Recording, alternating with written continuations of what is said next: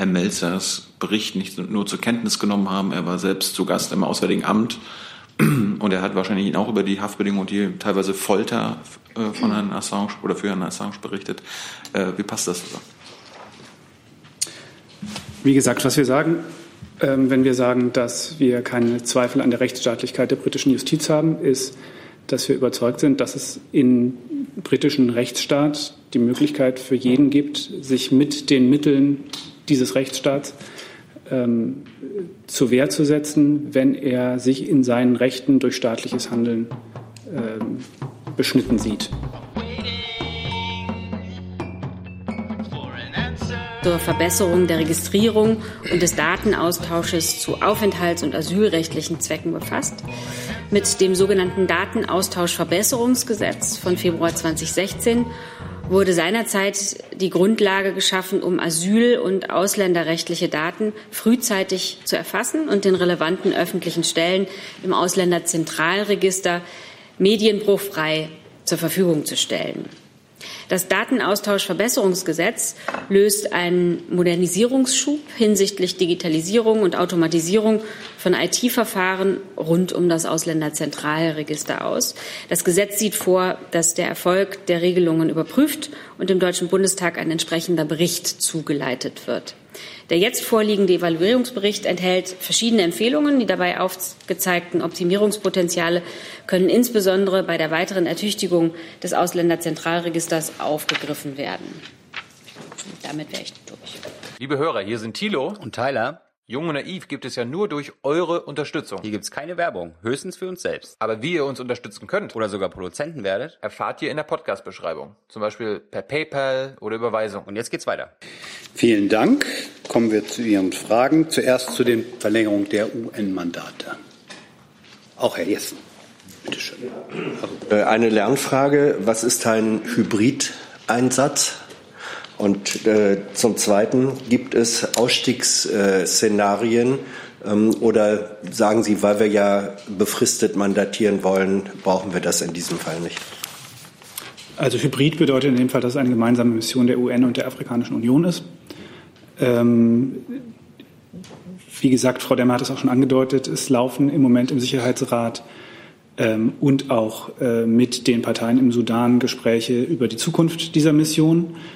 Ähm, Frau Demmer hat, glaube ich, das, äh, den Begriff äh, Transition äh, zu einer in Zukunft anders gestalteten Mission verwendet. Ähm, insofern ergibt sich daraus durchaus die Perspektive, dass wenn die Mission in ihrer jetzigen Form äh, nicht mehr gebraucht wird ähm, oder sich der Bedarf an Unterstützung durch die Vereinten Nationen vor Ort ändert, dass dann auch äh, das Engagement der internationalen Gemeinschaft dort einen anderen Charakter bekommt, äh, der dann vorwiegend politischer Natur sein kann.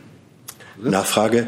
Ähm, bei Unimis ähm, möchten Sie gerne eine Aufstockung des möglichen äh, Kontingents von jetzt 13 auf bis zu 50. Ähm, bei Uni, UNAMIL möchten Sie von 50 auf 20 runtergehen. Was sind die sachlichen Gründe für diese Kontingentveränderung? Also die Mandatsobergrenze bleibt ja unverändert. Ja, die gibt's ja jetzt. Auch. Aber die, aber damit äh, Sie, Sie, na gut.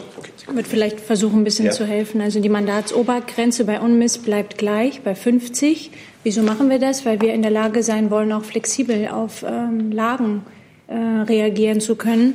Und das wurde jetzt nun angesprochen, was das Thema UNAMID angeht, äh, weil absehbar ist, dass äh, sich diese Mission in eine Folgemission umgliedern wird, senkt man da die Personalobergrenze ab von 50 auf 20. Und auch da behält man sich aber vor, Sie erinnern sich, es waren vier Personen vor Ort, dass man flexibel aufstocken kann. Gibt es weitere Fragen zu dem Komplex? Das sehe ich nicht. Dann kommen wir zum Bericht über das Datenaustauschverbesserungsgesetz. Da hatte sich auch Herr Jessen gemeldet. Bitte, Herr Jessen, wenn Sie eine, haben Sie eine Frage zu Herr Jessen? Nee, dazu? Ich, also ich hatte, nee, nee, nee. dachte, das, hatte das. Nein, das war das. Okay. Ah, gibt es Fragen zu diesem Bericht? Das sehe ich nicht. Dann habe ich jetzt. Frau von Mellingrott. Ah, Frau von Mellingrott hat eine Frage. Entschuldigung, die habe ich nicht gesehen. Ich wollte nur von Herrn Alter gerne wissen, ähm, das BMI wie Sie denn ähm, das Datenaustauschverbesserungsgesetz ähm, einschätzen. Was sind sozusagen die ähm, Erfolge, die man da erzielt hat und wo gilt es noch nachzubessern? Naja, also das Datenaustauschverbesserungsgesetz wurde ja im Jahr 2016 gemacht, um den Datenaustausch äh, zu Asylsuchenden, Schutzsuchenden und unerlaubt einreisenden Personen zwischen Bund und Ländern deutlich zu verbessern. Das heißt also, äh, die zur Verfügung stehenden Informationen oder die zu erhebenden Informationen zunächst einmal sehr frühzeitig nach dem behördlichen Erstkontakt zu erheben und dann auch zentral zur Verfügung stellen an diejenigen Behörden, die in der Sache mit einem aufenthaltsrechtlichen Vorgang oder einem Asylvorgang befasst sind. Und ähm, der Bericht äh, lässt äh, erkennen, dass äh, das Ausländerzentralregister, das ja rund 26 Millionen personenbezogene Datensätze enthält, ähm, eine zentrale Datenbank für ausländerrechtliche äh, Falldaten darstellt, die für alle beteiligten Behörden von größter Wichtigkeit ist. Und durch das Datenaustauschverbesserungsgesetz im Jahr 2016 wurde der Digitalisierungsprozess dieser wichtigen äh, Datei deutlich vorangetrieben und in einem zweiten Datenaustauschverbesserungsgesetz, das im Jahr 2019 verabschiedet wurde, wurde dieses, äh, dieser Modernisierungsprozess fortgeführt. Insofern aus Sicht des BMI ist, die, ist das Datenaustauschverbesserungsgesetz mit diesem sperrigen Namen ein ganz wichtiger Meilenstein in der äh, Digitalisierung der behördlichen Prozesse. Es gibt noch vereinzelt Verbesserungsmöglichkeiten in der Prozessgestaltung, auch in dem Kontrollverfahren ähm, etwa beim automatisierten Abruf der Daten. Da gibt es ein stichprobenartiges Kontrollverfahren, das kann noch verbessert werden. Äh, das sind alles Dinge, die aus dem Evaluierungsbericht, der sich allein auf das Gesetz von 2016 bezieht, hervorgehen und an denen wir künftig weiterarbeiten werden. Noch Zusatz, bitte? Könnten Sie das noch ein bisschen präzisieren, was bei dem Kontrollverfahren, was genau ist da, läuft da falsch? Es, man kann nicht sagen, dass etwas falsch läuft, aber wenn Daten zentral äh, äh, vorgehalten werden, die von unterschiedlichen Behörden im automatisierten Abruf genutzt werden, dann gibt es Kontrollmechanismen im Hintergrund, die stichprobenartig prüfen ähm, in einer erweiterten Prüfung äh, äh, darlegen, äh, zu welchem Zweck und äh, von welcher Behörde diese Daten abgerufen wurden. Das ist ein automatisierter Vorgang, der vielfach stattfindet. Und äh, der Evaluierungsbericht kommt zu dem Ergebnis, dass man da noch Verbesserungen äh, herbeiführen kann. Herr Lenz dazu? Herr Alter, können Sie uns was sagen, wie diese erstaunlich hohe Zahl von 26 Millionen Personen zustande kommt und äh, was es für Löschroutinen in diesem Gesetz gibt? Gut, die Löschroutinen bei diesen Datensätzen ergeben sich ja allesamt aus dem Ausländerzentralregistergesetz, das AZR-Gesetz. Das ist auch von Fallgestaltung zu Fallgestaltung unterschiedlich.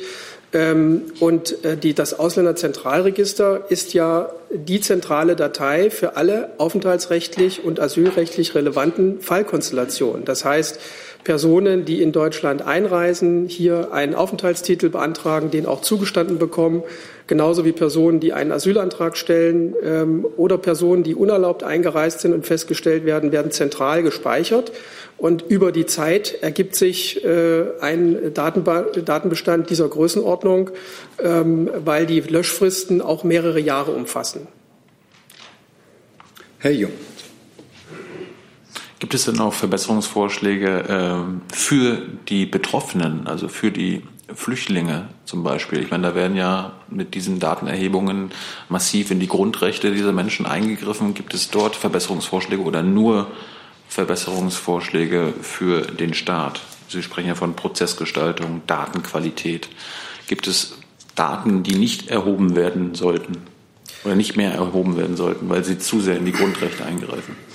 Also äh, die Daten, die erhoben werden, werden immer dann erhoben, wenn die rechtliche Notwendigkeit gegeben ist. Und die rechtliche Notwendigkeit ergibt sich auch aus der Erforderlichkeit für bestimmte Daten. Und ähm, es gibt da ein sehr standardisiertes Verfahren. Ähm, das Ausländerzentralregister benötigt äh, Personaldaten, ähm, biometrische Merkmale, damit es nicht zu Verwechslungen kommt. Wenn eine Person beispielsweise an zwei verschiedenen Stellen in Deutschland sich mit unterschiedlichen Namen anmeldet, dann muss das Datenaustauschverbesserungsgesetz äh, leisten, dass die Behörden das äh, mitbekommen und dann auch feststellen, dass es sich ein um dieselbe Person handelt. Der, die Datenqualität ist wichtig, damit die an dem System angeschlossenen Behörden fehlerfrei arbeiten können und äh, die Datenerhebung erfolgt jeweils auf der Grundlage einer gesetzlichen Norm, also nicht frei, schwebend, äh, willkürlich, sondern rechtsstaatlich und insofern ähm, gibt der Bericht jetzt keine Auskunft darüber, dass Veränderungen an der Erhebungsrechtsgrundlage vorzunehmen sind. Gibt es weitere Fragen zu dem Bericht? Das sehe ich nicht. Dann kommen wir zum Thema Nord Stream 2, das mir genannt worden ist. Herr Elsopov hat die erste Frage. Wo sind Sie denn da? Jetzt bitte. Jesipov Deutsche Welle. Ähm, Herr Burger, äh, es ist in der Presse die Rede von einem weiteren Sanktionsgesetz gegen Nord Stream 2 in Washington. Es geht jetzt nicht um die, um die Baufirmen, die an, der, an diese Pipeline, an dem Bau beteiligt sind, um die Investoren und um die Firmen, die das Gas, der Aus, das Ausrüstung geliefert werden sollen, abnehmen würden. Was passiert auf der diplomatischen Ebene in Washington, um das zu verhindern? Also ich habe die Berichterstattung auch gesehen. Ich habe Ihnen dazu jetzt keine äh, neuen Erkenntnisse vorzutragen. Natürlich beobachten wir im Rahmen äh, der Arbeit unserer Auslandsvertretungen in Washington äh, die politische Diskussion äh, in den USA und auch im Kongress sehr genau. Dann machen wir hier vorne weiter. Bitte. Ich möchte noch mal versuchen, Frau Demmer zu fragen, äh, auch gleich zu diesem Thema. Äh, wie äh, sieht die Situation der Schätzung der Bundesregierung nach? Ist es tatsächlich so, dass äh, die USA weitere Sanktionen ins äh, Spiel bringen können? Ich kann mich da Herrn Burger voll und ganz anschließen. Äh, wir haben das zur Kenntnis genommen. Ähm, an der grundsätzlichen Haltung der Bundesregierung zu dem Projekt hat sich nichts geändert. Sie kennen diese Haltung. Äh, und darüber hinaus kann ich mich jetzt an Spekulationen äh, nicht beteiligen. Herr Gers hat die nächste Frage dazu. Frau Demmer, wenn das immer schlimmer wird mit den Sanktionen wegen Nord Stream 2, also wenn es nicht nur die Verlegefirmen betrifft, sondern jetzt auch, wie zu hören ist, möglicherweise die Investoren, ist es dann nicht irgendwann an der Zeit, dass sich die Bundesregierung Gedanken machen muss über eine Gegenstrategie? Und könnte diese Gegenstrategie möglicherweise auch in Gegensanktionen äh, enden? Also wie gesagt, Sie haben ja Herrn Burger und mich jetzt gehört. Ähm, ich möchte mich, wir haben die Meldungen zur Kenntnis genommen. An weiteren Spekulationen kann und will ich mich hier nicht beteiligen. Die Bundeskanzlerin hat ja in Moskau noch mal betont, dass sie extraterritoriale Sanktionen ablehnt und ähm, also gerade weil sie eben deutsche und europäische Unternehmen äh, treffen und damit eine Einmischung in die inneren Angelegenheiten darstellen, daran hat sich grundsätzlich nichts verändert. Gibt es weitere Fragen? Herr Jung dazu? Herr Burger, äh, im Handelsblatt heißt es äh, von einem Diplomaten des AA, dass man sich für die Aussetzung der US-Sanktionen einsetzt. Können Sie das mal konkretisieren, mit wem man gerade spricht? Also das ist ja nichts Neues. Äh, wir haben ja von äh, Beginn dieser Diskussion immer wieder deutlich gemacht, dass wir mit den USA auf den verschiedensten Ebenen in Kontakt sind, um dort äh, unsere Position, für unsere Position zu werben. Äh, die ist, ähm, dass Nord Stream 2 ein Projekt ist, was zur Energiesicherheit in Europa beiträgt, ähm, die zudem darauf beruht, dass wir extraterritoriale Sanktionen ablehnen. Ähm, und äh, in dem Sinne führen wir schon seit langer Zeit, schon seit mehreren Jahren Gespräche in den USA mit Vertretern äh, der Administration, mit Vertretern des Kongresses. Da gibt es jetzt keinen grundsätzlichen neuen Stand vielleicht anders gefragt, wenn Sie sagen, verschiedene Ebenen, was ist denn die höchste Ebene, mit der man gerade spricht? Also ich kann Ihnen jetzt keine äh, anstehenden äh, Gespräche äh, ankündigen. Reden Sie von den letzten. Würde. Bitte? Reden Sie von den letzten mit der höchsten Ebene. Also aus vertraulichen Gesprächen äh, mit unseren Partnern äh, berichten wir hier grundsätzlich nicht. Ähm, ich kann Ihnen aber sagen, dass dieses Thema äh, wirklich auf äh, sehr unterschiedlichen Ebenen immer wieder in den letzten Jahren angesprochen wurde und wird. Gibt es weitere Fragen zum Thema Nord Stream 2? Ich kann vielleicht auch doch noch ergänzen, dass wir natürlich die Auswirkungen der Regelungen auf das Projekt uns derzeit genau ansehen und natürlich über das weitere Vorgehen beraten. Gibt es jetzt noch weitere Fragen? Das sehe ich nicht. Dann ist Herr Pons mit einem neuen Thema dran. Äh, nochmal zum Thema Assange. Ich weiß, es war ja schon mal Thema zuletzt. Trotzdem nochmal ganz generell gefragt. gibt ja den Vorwurf des UN-Sonderbeauftragten für Folter, dass Großbritannien und Schweden rechtsstaatliche Grundprinzipien hier mit Füßen getreten habe, dass Dokumente die Fälschung von Zeugenaussagen belegen könnten, dass Großbritannien Druck machte, das Vorverfahren nicht einzustellen. Nun sind Großbritannien und Schweden ja enge Verbündete, Teil einer Wertegemeinschaft. Wie steht die Bundesregierung zu diesen Vorwürfen?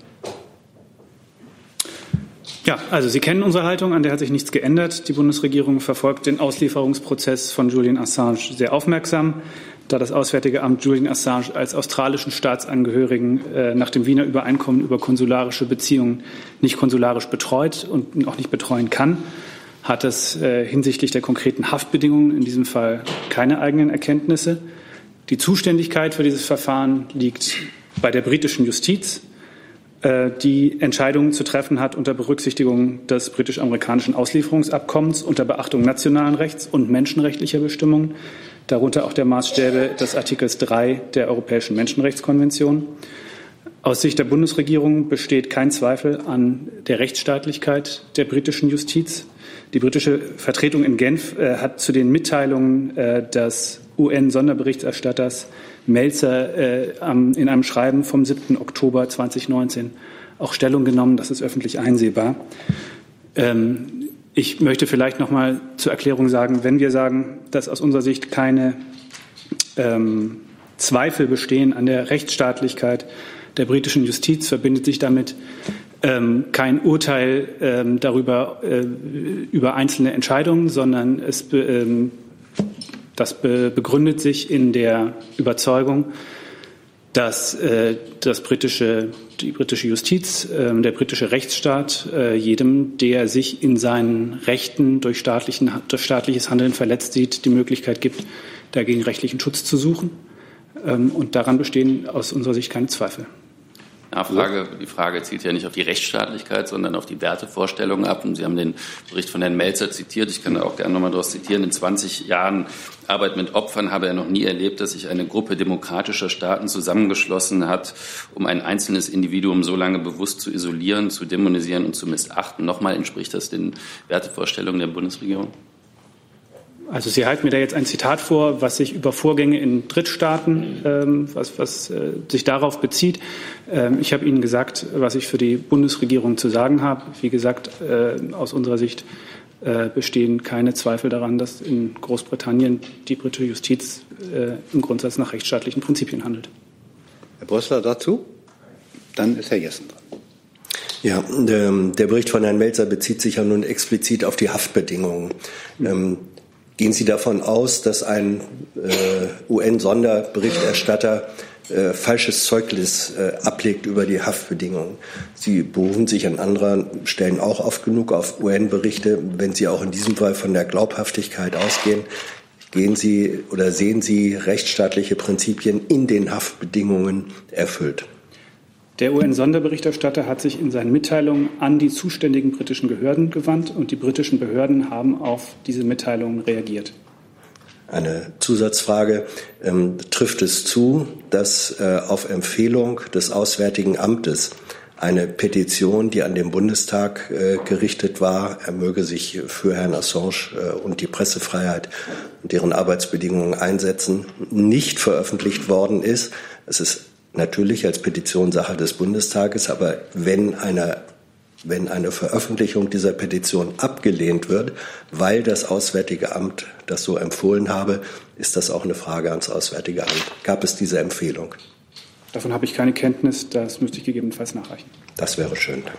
Herr Jung, dazu. Ich möchte auch noch mal verstehen, wie Sie keine Zweifel an der Rechtsstaatlichkeit haben und gleichzeitig äh, Herr Melzers Bericht nicht nur zur Kenntnis genommen haben. Er war selbst zu Gast im Auswärtigen Amt und er hat wahrscheinlich auch über die Haftbedingungen und die teilweise Folter äh, von Herrn Assange oder für Herrn Assange berichtet.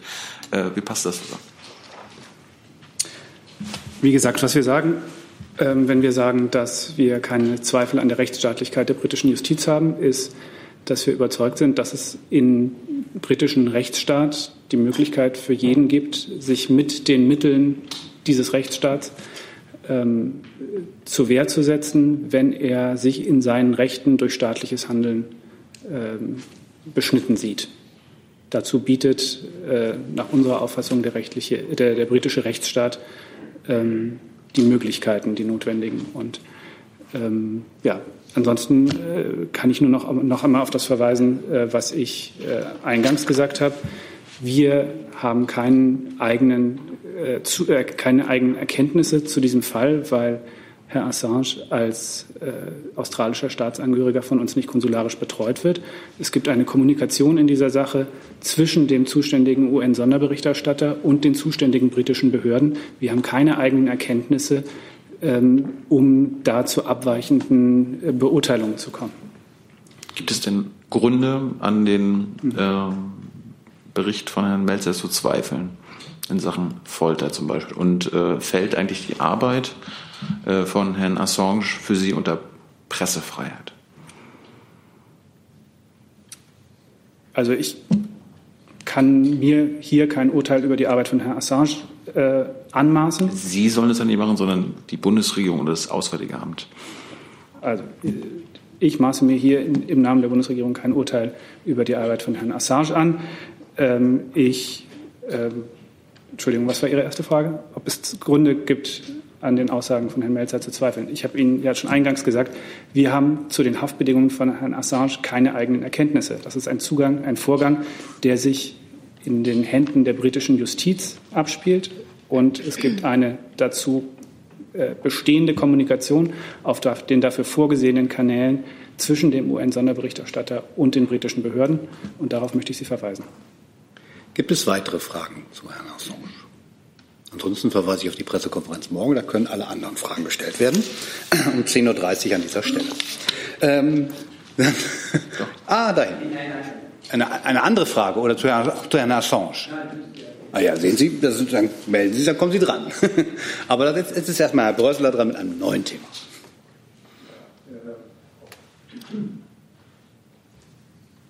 Ist das? Also, Entschuldigung, das, Mikro, das Mikrofon ist Ihres. Frau Demmer, Herr Burger, äh, UN-Generalsekretär Guterres hat sich zutiefst frustriert geäußert über die Lage in Libyen und von einem Skandal gesprochen.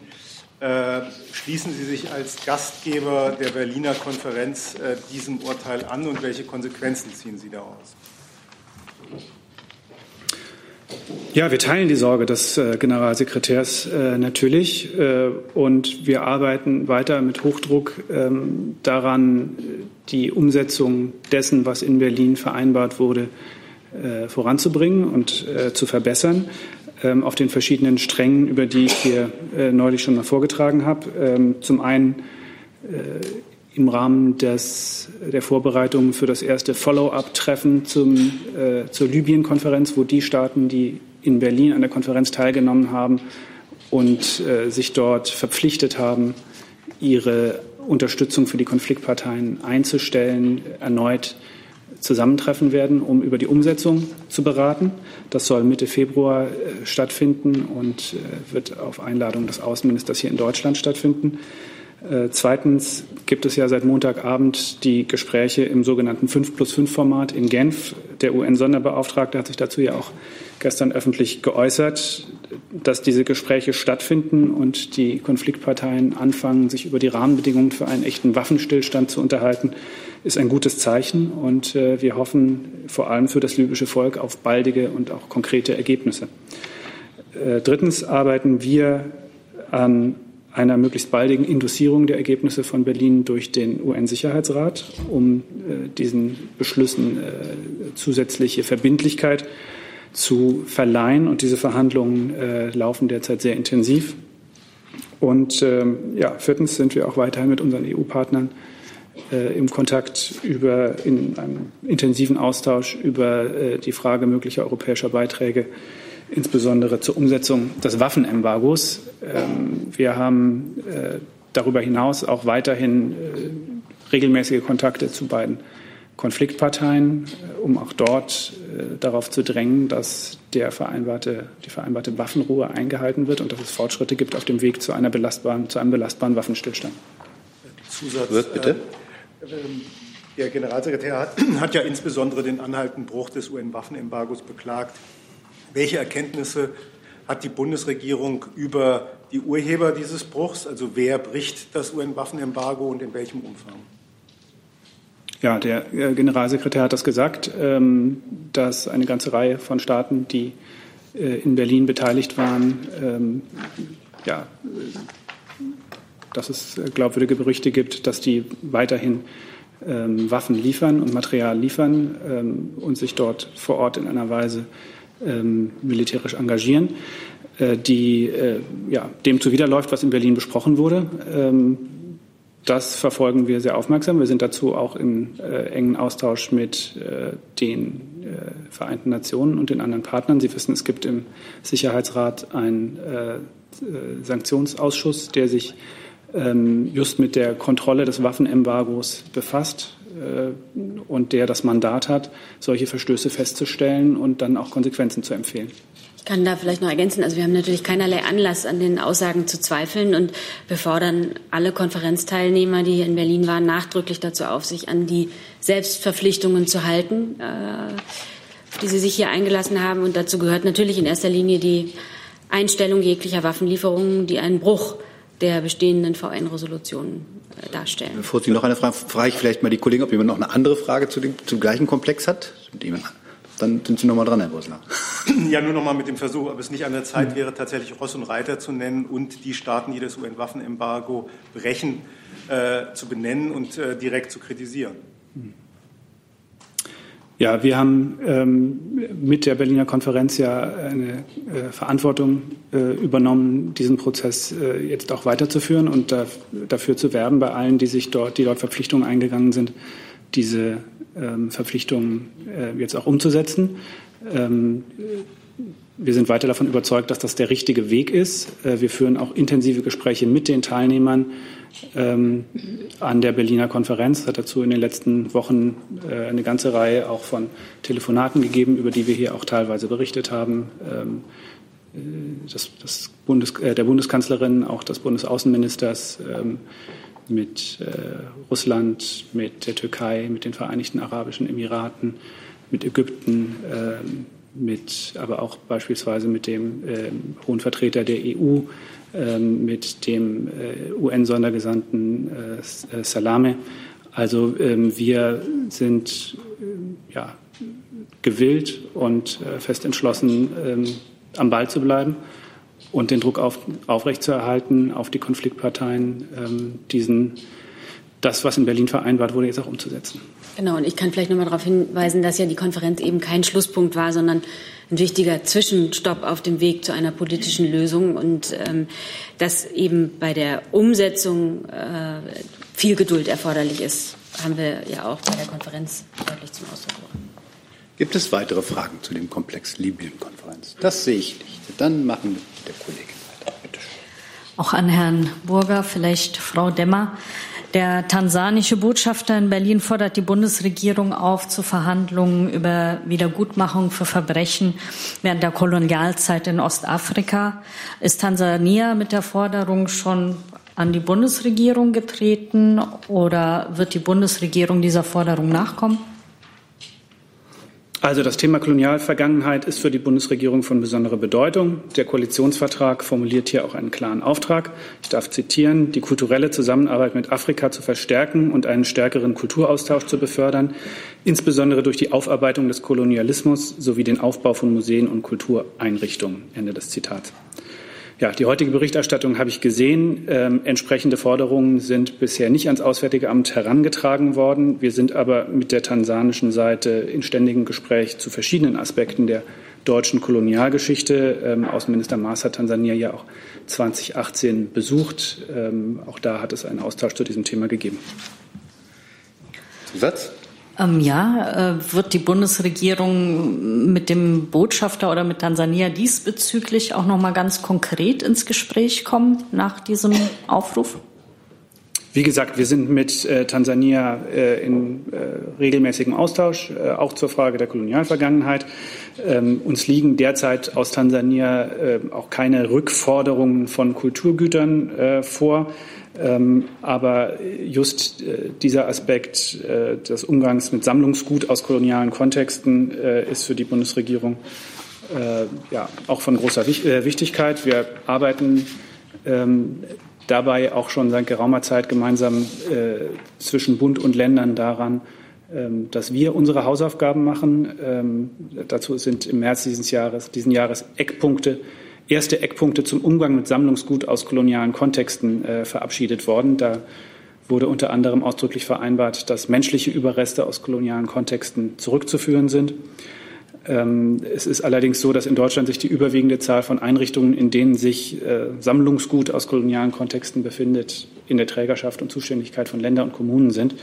Ähm, deswegen haben wir als Bundesregierung keinen umfassenden Überblick über äh, Kulturobjekte aus Tansania, die sich in Deutschland befinden. Aber dazu ist dieser Austausch mit Bund und Ländern äh, gestartet worden. Ähm, und dazu gibt es auch innerhalb der Bundesregierung ähm, ja, weitere Arbeiten, einerseits im Bereich der sogenannten Provenienzforschung, also wo ähm, erforscht wird, woher bestimmte Sammlungsgüter eigentlich kommen. Das ist ja teilweise oder leider bei einer erschreckend großen Zahl äh, von Objekten äh, nicht so dokumentiert, dass es einfach nachzuverfolgen wäre, aus welchem Land äh, und aus welchem Ort und von welchem Eigentümer diese Güter gekommen sind. Ähm, das ist in der Zuständigkeit der BKM ähm, und das Auswärtige Amt ist insbesondere für die Zuständigkeit der kulturellen Zusammenarbeit, insbesondere mit Afrika, zuständig. Äh, wir haben in der Vergangenheit, glaube ich, schon mal darüber gesprochen, beispielsweise die Zusammenarbeit ähm, im Museumsbereich, wo es auch darauf, darum geht, ähm, mit denjenigen, die sich ähm, in den Museen in Ländern Afrikas mit diesen Fragen beschäftigen, in Dialog zu treten, dort auch Kapazitäten aufzubauen, um so einen Austausch zu ermöglichen. Herr Jung dazu. Ich habe eine Frage zu einem anderen Völkermord, nämlich den in Namibia. Da gibt es ja auch immer noch Streit äh, zwischen Deutschland, also der Bundesregierung und äh, Namibia und Frau Demmer. Da ist es ja ganz interessant, dass die Kanzlerin jetzt am Donnerstag und Freitag in Südafrika, ein Nachbarland von Namibia, zu Gast ist und dann einen Tag später in Angola, einem anderen Land von Namibia. Und sie überfliegt ja praktisch Namibia und vermeidet das ja quasi äh, zu besuchen und äh, besucht dann nur Angola. Warum nutzt die Kanzlerin die Reise nicht, wenn sie eh schon in der Region ist und die beiden Nachbarländer besucht, Namibia zu besuchen? Wo, also, es, wo es ja einen enormen Gesprächsbedarf gibt. Also Ihre Interpretation der Vermeidungsstrategie würde ich jetzt zurückweisen. Ähm, die Reiseplanungen ähm, der Kanzlerin richten sich nach einem engen Terminplan und dass ihr der gesamte Kontinent sehr wichtig ist und der Bundesregierung auch der Austausch mit der Regierung in Namibia äh, steht völlig außer Frage. Wie der aktuelle Stand ähm, zum Thema Namibia ist, müsste ich allerdings nachreichen. Nee, ich würde nur gerne wissen wollen, warum die Kanzlerin ausgerechnet bei diesem Trip wie gesagt, es ist ja eine relativ kurze Reise und über die Terminplanungen geben wir hier keine Auskunft, aber dass das quasi einer Vermeidungsstrategie folgt, weise ich hier. Gab es eine zurück. Intention des Kanzleramts, Namibia zu besuchen, gerade angesichts des Gesprächsbedarfs in Sachen Völkermord? Wie gesagt, die Bedeutung und der Austausch mit der Regierung in Namibia sind uns von zentraler Bedeutung und die Reiseplanung zu dieser Reise hat jetzt jedenfalls diese beiden Länder vorgesehen. Ich darf doch vielleicht ergänzen, dass sich die Bundesregierung ja mit Namibia äh, in einem äh, Gesprächs- und Verhandlungsprozess befindet äh, über eine zukunftsgerichtete Aufarbeitung der äh, Kolonialvergangenheit. Ähm, dafür haben wir einen, ähm, ja, äh, einen, Beauftragten der Bundesregierung, die, der diese Gespräche äh, mit Namibia führt. Äh, da ist allerdings zwischen den Regierungen äh, Vertraulichkeit vereinbart worden. Deswegen kann ich jetzt detailliert zum Stand dieser Gespräche nichts weiter berichten. Herr Jessen, haben Sie eigentlich noch eine Frage zu Tansania? Weil da waren wir ja eigentlich ursprünglich mal. Gut, dann sind Sie trotzdem dran. Ich bin auch bei Namibia. Bitte. Okay. ähm, zum einen, äh, Frau Demmer, Herr, Herr Burger, äh, die namibische Regierung hat ja äh, im vergangenen Jahr sehr deutlich signalisiert, dass sie auf die Kanzlerin wartet der Botschafter hat das äh, explizit so gesagt. Namibia feiert in diesem Jahr als, ich glaube, letztes äh, afrikanisches Land das Ende der Kolonialzeit, 40-jährige Staatsgründung. Da stellt sich die Frage, warum wird so ein doppelter Wunsch und Anlass, warum geht das dann nicht in die Reiseplanung ein? Und äh, konkret, ähm, es wurde im vergangenen Jahr beschlossen, dass ein Stück Kolonialgeschichte, nämlich das sogenannte Cape Cross, ähm, aus ja, Cape Cross, ähm, eine Steinskulptur aus Namibia, die im Besitz des Deutschen Historischen Museums ist, zurückgegeben wird. Die Rückgabe sollte schon erfolgt sein im Spätsommer des letzten Jahres, äh, und zwar durch die äh, Kulturstaatsministerin. Frage, das hat offenbar noch nicht stattgefunden. Frau Demmer, könnten Sie eventuell nachreichen, genau, woran das liegt? Und ich keinen aktuellen Stand. Okay. Würden wir gegebenenfalls nachreichen. Aber, aber die erste Frage dennoch, 40 Jahre Staatsgründung ähm, Namibias und der dringende Wunsch äh, der namibischen Regierung, dass die Kanzlerin äh, kommen möge. Man weist dort gern darauf hin, der letzte Kanzler, der Namibia besucht hat, sei Helmut Kohl gewesen, ist auch schon eine Weile her. Warum geht sowas nicht in Reiseplanung ein? Also wie gesagt, über künftige Reisepläne geben wir ja hier dann immer erst kurzfristig Auskunft. Ähm, die Vermutung, dass hier äh, etwas vermieden worden ist, der möchte ich entschlossen entgegentreten. Ähm, und damit habe ich da zu dem Thema dann alles gesagt. Herr Lenz. Nochmal eine Nachfrage zu Ihrer Äußerung von vorhin, Herr Burger. Ähm, da ja Restitutionsfragen jeglicher Art auch immer eine Frage der nationalen Reputation sind, beabsichtigt denn die Bundesregierung, sich äh, einen Überblick zu verschaffen über die Sammlungsbestände der von Ländern und Kommunen getragenen ähm, Einrichtungen?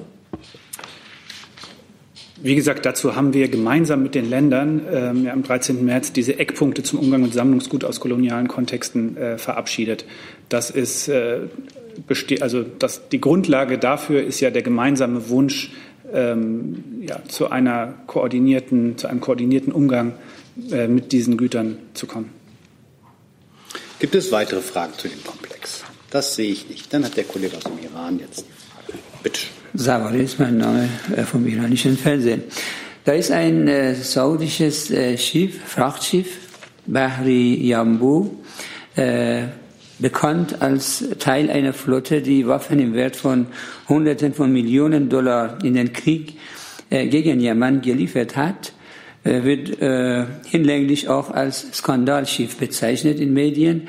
Dieses Schiff steuert jetzt fünf Häfen in Europa an, unter anderem Bremerhaven. Frage, äh, ist der Bundesregierung äh, dieser Sachverhalt bekannt? Äh, wenn ja, welche Stellungnahme haben Sie zu Anlegen von so einem Schiff in Bremerhaven? Also mir liegen dazu derzeit keine Erkenntnisse vor. Ich weiß nicht, ob der Bundesregierung äh, als Ganzer dazu Erkenntnisse vorliegen. Ähm, wenn ich für das Auswärtige Amt etwas zu berichten hätte, müsste ich das nachliefern. Vielleicht Frau Demmer? Dem muss ich mich anschließen, der Einschätzung. Ich Gut, Nachfrage. Äh, Amnesty International hat an betreffenden Regierungen in Europa einen Appell gerichtet. Ist Ihnen dieser Appell bekannt? Ich kann auch zitieren. Ein Appell, werden die Regierungen aufgefordert, internationale Waffenabkommen zu respektieren. Also wie gesagt, zu dem gesamten Sachverhalt habe ich derzeit keine Kenntnisse. Sollten wir da was nachzureichen haben, würden wir das gegebenenfalls tun. Vielen Dank. Gibt es weitere Fragen zu dem Komplex? Das sehe ich nicht. Dann hat der Ponzen eine neue Frage. Ja, ich habe eine Frage ans BMI, aber aus aktuellem Anlass vielleicht eine zwischendurch. Hat uns gerade die Einmeldung erreicht aus Thüringen. Wenn Sie das als Bundesregierung nur mittelbar betrifft, ähm, FDP-Mann Kemmerich ist da zum Ministerpräsidenten gewählt worden. Könnten Sie da in irgendeiner Form eine Stellungnahme zu abgeben? Das betrifft jetzt ja nicht Bundesregierungshandeln. Deswegen. Habe ich ja gesagt, klar, aber es ist ja schon ein relativ ungewöhnlicher Vorgang. Ich kenne die Eilmeldung noch nicht mal, deswegen ist es schwierig, da jetzt in der laufenden Regierungspressekonferenz zu stellen. Vielleicht kann Herr Brössler gerade noch mal versuchen, will er will zu dem gleichen Komplex fragen. Es ist zwar nicht Bundesangelegenheit, aber es wird die Bundesregierung doch betreffen, da Herr Kemmerich mit Stimmen der AfD zum Ministerpräsidenten gewählt worden ist. Wie steht die Bundesregierung dazu, dass erstmals ein Ministerpräsident mit Stimmen der AfD gewählt worden ist? Wie gesagt, ich, es betrifft jetzt nicht Bundesregierungshandeln. Die, ist, Sie reden von einer Eilmeldung und äh, ich möchte das jetzt von hier aus derzeit nicht kommentieren. Herr Jung dazu nochmal? Wollen Sie es mal probieren? Ist dann davon ausgehen, dass die Kanzlerin das in heute oder morgen kommentieren wird, weil ich meine, eine rechtsextreme Partei hat einen, einen Mann zum Ministerpräsidenten gewählt, der nicht, der mit fünf Stimmen überhaupt in den Landtag gekommen ist mit seiner Partei. Wie gesagt, es von mir bekommen Sie hier und jetzt dazu keinen Kommentar. Aber vielleicht von der Kanzlerin. Die befindet sich derzeit auf Reisen und äh, sie werden hier und jetzt dazu keine Stellungnahme bekommen. Wird es von äh, Herrn Seehofer vielleicht was geben? Weil ich meine, der Verfassungsschutz beobachtet die AfD ja teilweise. Und der Höcke ist ja der Frontmann des Flügels, der ja schon als rechtsextrem eingestuft wird.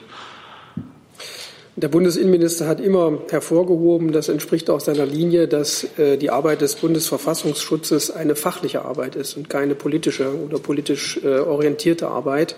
Und insofern ist zu diesem Komplex aus dieser Perspektive vom Bundesinnenminister kein Statement zu erwarten.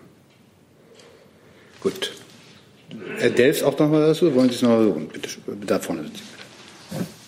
Frau Damm, also ich, ich verstehe, das ist ja auch eine ganz frische Meldung jetzt, aber wird die Bundeskanzlerin denn dem neuen Ministerpräsidenten gratulieren? Eigentlich? Wie gesagt, ich gebe jetzt zu dieser Eilmeldung an dieser Stelle keine Stellungnahme ab. Hm, jetzt, wenn Sie nachher, werden Sie, wenn Sie zurück ins Büro gehen, bestimmt auch noch mal genauer nachlesen, was da passiert ist. Wird es da noch eine Stellungnahme der Bundesregierung zu geben? Das ist ja schon ein Dammbruch. Das ist der erste von der AfD äh, ins Amt getragene Ministerpräsident in Deutschland. Also ich sehe da hier jetzt kein Regierungshandeln der Bundesregierung und deswegen ähm, da bleibe ich dabei. Sie können es jetzt über viele Wege versuchen. Nö, ich würde stimmt, sagen, stimmt. zu diesem Thema bekommen Sie an dieser Stelle von mir keinen Kommentar. Aber es stimmt ja auch nicht ganz, weil Sie werden ja mit dem zumindest im Bundesrat verhandeln. Insofern betrifft es schon das Handeln der Bundesregierung. Genau. Also Ich bleibe dabei. Ist nicht ganz richtig. Also betrifft schon Bundesregierungshandeln. Herr Jessen. Ja, also zum einen ist es so, Abstimmungsergebnis im dritten Wahlgang 45 zu 44. Das bedeutet faktisch ist Herr Höcke der äh, Ministerpräsidentenmacher in Thüringen gewesen. Das könnte man, finde ich, schon auch politisch äh, kommentieren. Zum Zweiten, ähm, im, so, es gibt ja nicht nur Bundesrat, sondern es gibt auch Gespräche der Kanzlerin zum Beispiel mit den Ministerpräsidenten äh, im Bundeskanzleramt.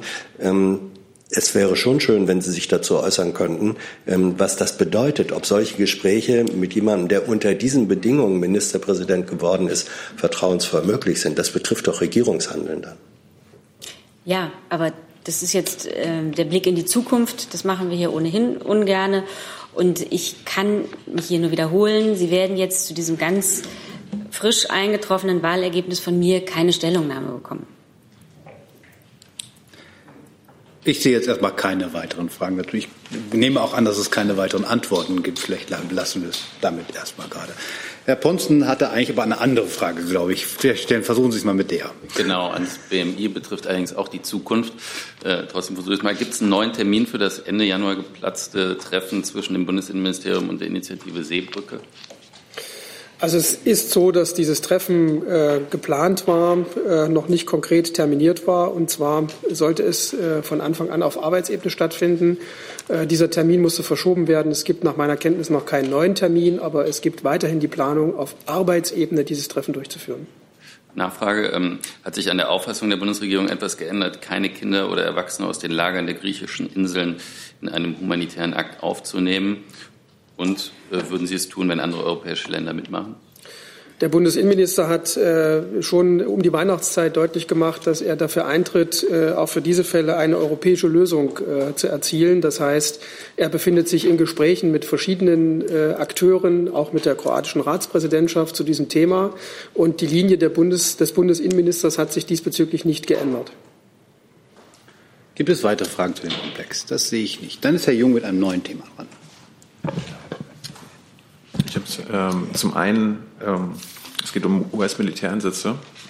Herr Burger, zum einen hat die US-Luftwaffe bekannt gegeben, dass 2019 7.423 Bomben in Afghanistan abgeworfen wurden. Äh, das sind deutlich mehr als die Jahre zuvor. Wie bewertet die Bundesregierung als Partner in Afghanistan diese äh, Vorgehensweise? Ist das hilfreich gewesen 2019? Ich äh, kenne die Zahl nicht, äh, kann sie deswegen im Einzelnen nicht kommentieren. Ich äh, kann dazu äh, sagen, dass wir ähm, in Afghanistan äh, gemeinsam mit den NATO-Partnern engagiert sind, äh, um die afghanischen Behörden zu unterstützen bei der Verbesserung der Sicherheitslage.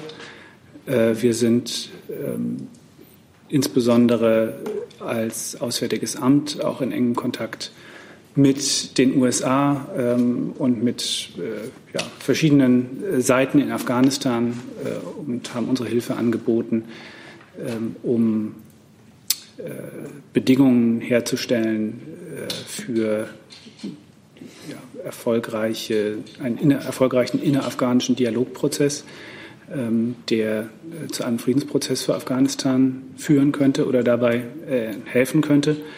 Äh, insofern äh, sind wir umfassend engagiert äh, dabei, zu versuchen, den Konflikt in Afghanistan zu entschärfen und eine Lösung zuzuführen. Ähm, ja, zu den Fragestellungen nach, Militä nach einzelnen militärischen Taktiken kann ich hier von dieser Stelle keine eigene Einschätzung abgeben. Das ist ja keine Frage nach einzelnen oder konkreten Taktiken, sondern nach, einem, nach einer Jahresbilanz. Hm. Und wenn dort äh, fast doppelt so viele Bomben abgeworfen werden als unter Obama noch, dann können Sie ja einen Unterschied feststellen und uns vielleicht sagen, ob das Ihren Bemühungen hm. nach Entschärfung des Konfliktes äh, da beiträgt. Vielleicht können Sie uns das noch nachreichen. Eine andere Frage.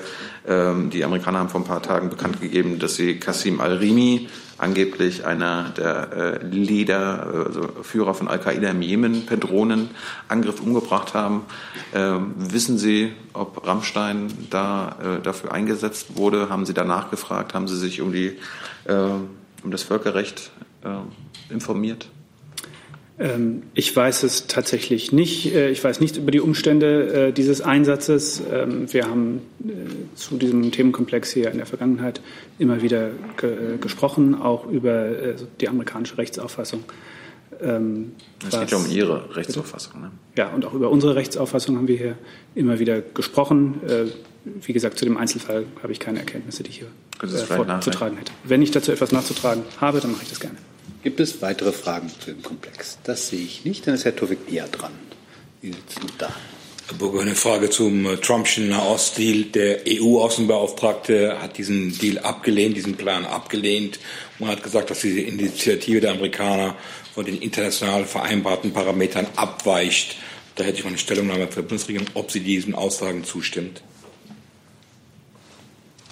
Ja, die äh, Äußerung des äh, Hohen Vertreters verweist auf die bekannten EU-Positionen, unter anderem zu den äh, international anerkannten Parametern. Ich denke, da werden Sie ähm, auch äh, viel Übereinstimmung feststellen mit den Äußerungen, die wir an dieser Stelle und an anderer Stelle in den letzten Wochen dazu getan haben.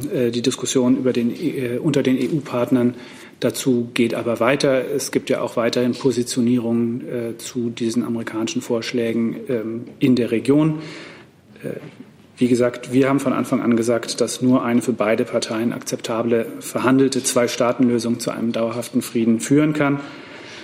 Wir nehmen auch zur Kenntnis, äh, dass der US-Vorschlag bislang von der palästinensischen Seite deutlich abgelehnt wird. Äh, und wir haben auch entsprechende Erklärungen der Arabischen Liga und der Organisation Islamischer Staaten zur Kenntnis genommen. Nachfrage. Er hat jetzt ja ganz unmissverständlich gesagt, dass er diesen Plan ablehnt. Darf man jetzt davon ausgehen, dass die Bundesregierung diesen Plan jetzt auch ablehnt, so wie er jetzt vorgeschlagen wurde? Wie gesagt, wir haben uns dazu ja ähm, in der vorvergangenen Woche schon geäußert. Ähm, es gibt, ähm, glaube ich, äh, sehr, sehr viel äh, Übereinstimmung zwischen den Äußerungen des äh, Hohen Vertreters äh, und unseren Einlassungen. Ähm, und es ähm, äh, die Einlassungen des Hohen Vertreters verweisen ja im Übrigen auf die äh, bekannten und abgestimmten Positionen der Europäischen Union. Ich würde mich da äh, Herrn Burger anschließen. Wie er schon gesagt hat, verweist die Erklärung des Hohen Vertreters auf die international anerkannten Parameter. In der Erklärung wird der US-Plan aber nicht abgelehnt. Er wird, da wird deutlich gemacht, dass dieser von den international anerkannten Parametern abweicht. Das ist ein Unterschied. Ähm, die Bundesregierung hat aber ja eben äh, auch deutlich gemacht, dass wir in der US-Initiative einen Impuls sehen, einen zuletzt festgefahrenen Prozess wieder in Gang zu bringen, aber ähm, beide Parteien aufgefordert, sich an den Verhandlungen zu beteiligen. Ähm, unsere Position bleibt unverändert, wie auch Herr Burger sagt. Nur eine für beide Parteien akzeptable, verhandelte Zwei-Staaten-Lösung kann zu einem dauerhaften Frieden führen. Dazu Herr Jessen. Ja, das Argument versuche ich jetzt gerade nachzuvollziehen. Wenn darauf hingewiesen wird, dass ein Plan von internationalen Parametern abweicht, dann ist das doch äh, eine Ablehnung dieses Plans. Oder sagt man, nur, sagt man nur, ja, der weicht ab, aber ist eben so. Ich meine, welche Bedeutung hat dann äh, eine solche Anführung von internationalen Parametern, wenn man nicht sagt, ähm, das geht nicht mit so einem Plan? wie gesagt, also da kann ich mich jetzt nur wiederholen. Äh, auf die Abweichung haben ja auch wir hingewiesen. Ähm, gleichzeitig sehen wir eben einen Impuls, äh, der einen ins Stocken geratenen Prozess wieder in Gang bringen kann.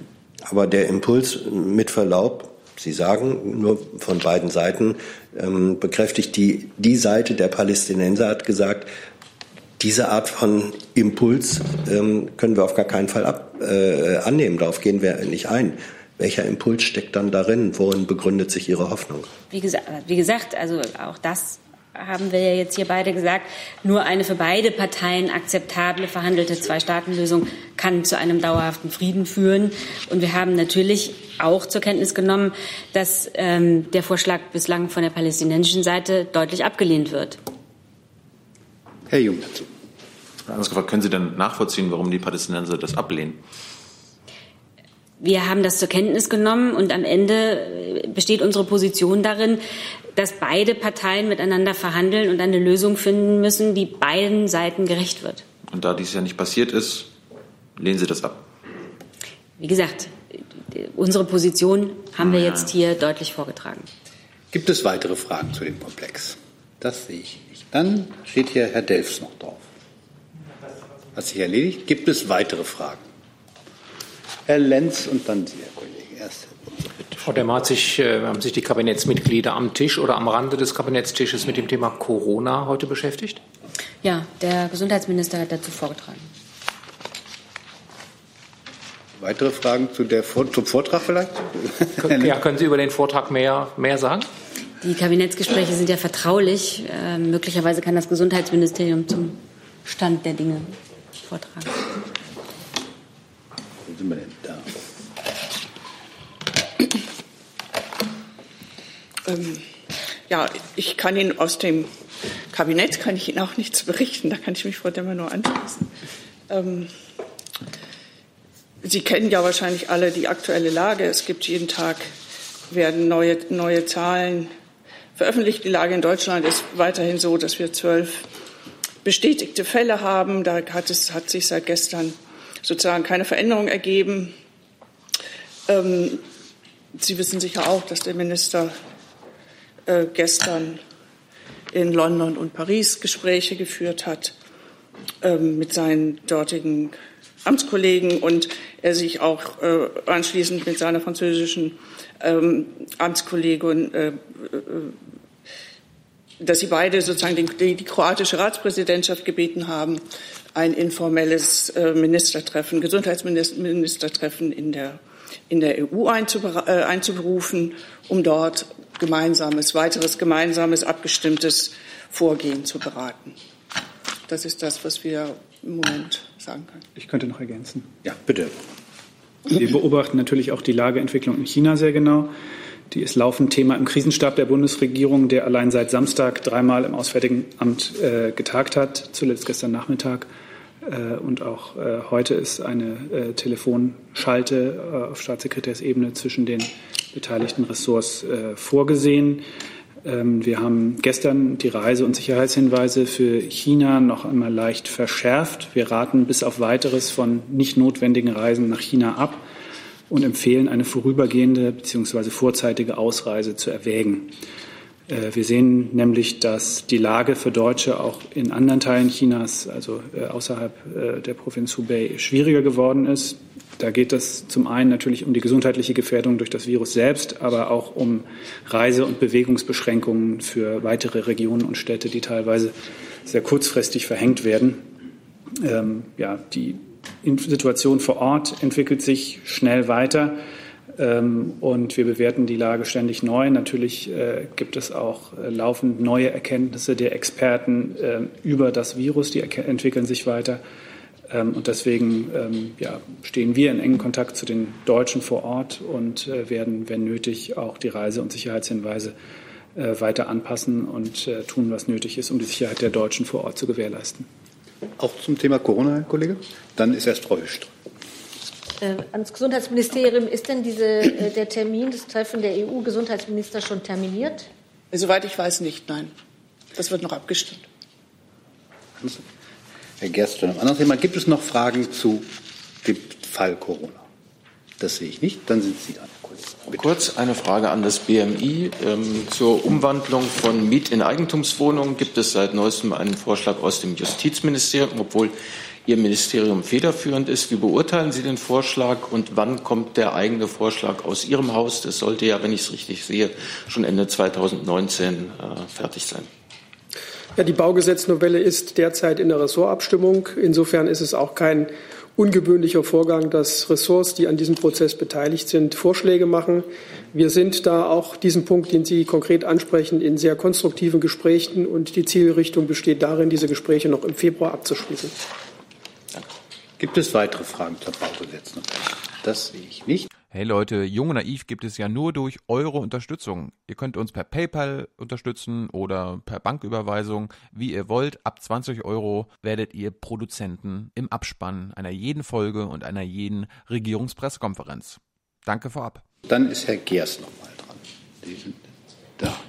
Ja, eine Frage an Frau Demmer oder an Herrn Kuhn vom BMF. Äh, es gibt ja seit gestern Pläne der oder Vorschläge der EU-Kommission, den Stabilitätspakt zu ändern. Und äh, das war ja immer für die deutsche Bundesregierung eine, ich sagen, heilige Kuh, aber doch ein sehr wichtiges Element, um andere Staaten vom exzessiven Schuldenmachen in der Eurozone abzuhalten. Was sagen Sie denn zu diesen Vorschlägen? Es handelt sich ja dabei um das reguläre Überprüfungsverfahren, also der Stabilitätspakt, den Sie ansprechen, der wurde ja 2011 und 2013 durch eine ganze Reihe von Verordnungen und Richtlinien erweitert.